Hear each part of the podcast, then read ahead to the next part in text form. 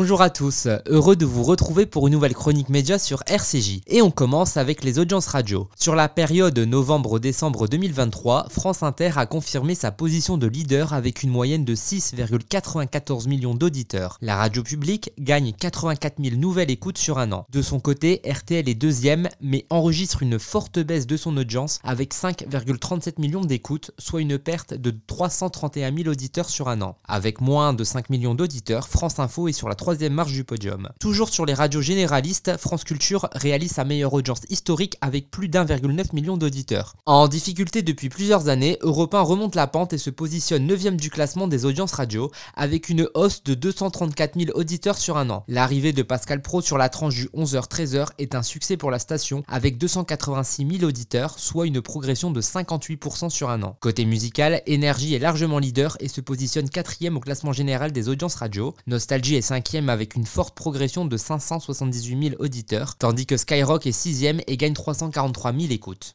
On continue avec le retour de Qui veut être mon associé sur M6. Mercredi dès 21h10, M6 lancera la quatrième saison de Qui veut être mon associé. Dans cette émission, des entrepreneurs, en quête de fonds et de conseils, tentent de convaincre 7 investisseurs reconnus de s'engager à leur côté. Parmi les investisseurs, on retrouve Marc Simoncini, Jean-Pierre Nadir, Éric Larchevêque et Anthony Bourbon. Trois autres personnalités seront de la partie cette saison, parmi eux l'ancien basketteur Tony Parker, Kelly Massol et Stéphanie Delestre. Cette saison sera également marquée par la présence de Gibril Sissi Jean-Pierre Papin et Adil Rami afin de présenter leurs idées innovantes. D'autres personnalités viendront également soutenir des projets d'entreprise comme le chef pâtissier Pierre Hermé et l'ex-Miss France Clémence Bottineau. J'ai besoin d'avoir votre expérience, votre aide. Tu dis ton rêve à quelqu'un et il se fout pas de toi, c'est que tu rêves pas assez grand. Waouh Je sais ce que c'est que partir de zéro. Le concept est bon. Nous sommes ici pour sauver les océans, rien que ça.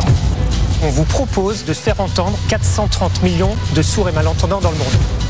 On n'est pas juste venu chercher euh, la trésorerie, on est venu chercher des compétences. Bah, c'est important de le dire. Il y a un truc de fou à faire. On termine avec Dream Team sur TF1. Vendredi en prime time, TF1 lance Dream Team, la relève des stars, un nouveau télécrochet animé par Hélène Manarino. Dans cette émission, six artistes, Matt Pokora, Jennifer, Camille Lelouch, Lara Fabian, Claudio Capeo et Black M, ont chacun une équipe composée de 5 jeunes chanteurs âgés de 8 à 14 ans. Les six artistes et leurs équipes s'affrontent à travers des duels. À chacune des étapes, des professionnels et le public présent arbitreront la compétition. Le jury sera composé d'Angoon, Laurie Pester, Chris Marquez et Michael Jones.